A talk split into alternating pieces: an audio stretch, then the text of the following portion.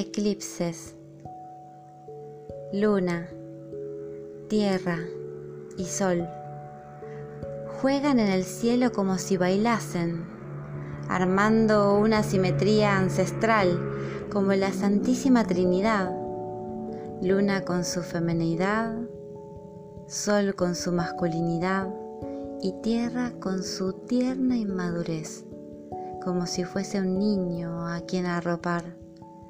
La luna y la tierra en algún momento se han separado, como una madre se separa de su bebé al nacer, pero el magnetismo entre ellos perdura.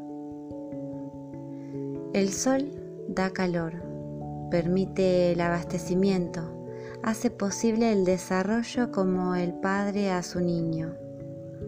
La gran familia estelar juega en el cielo, juegan a madurar, Cambios se aproximan, es lo que vienen a anunciar.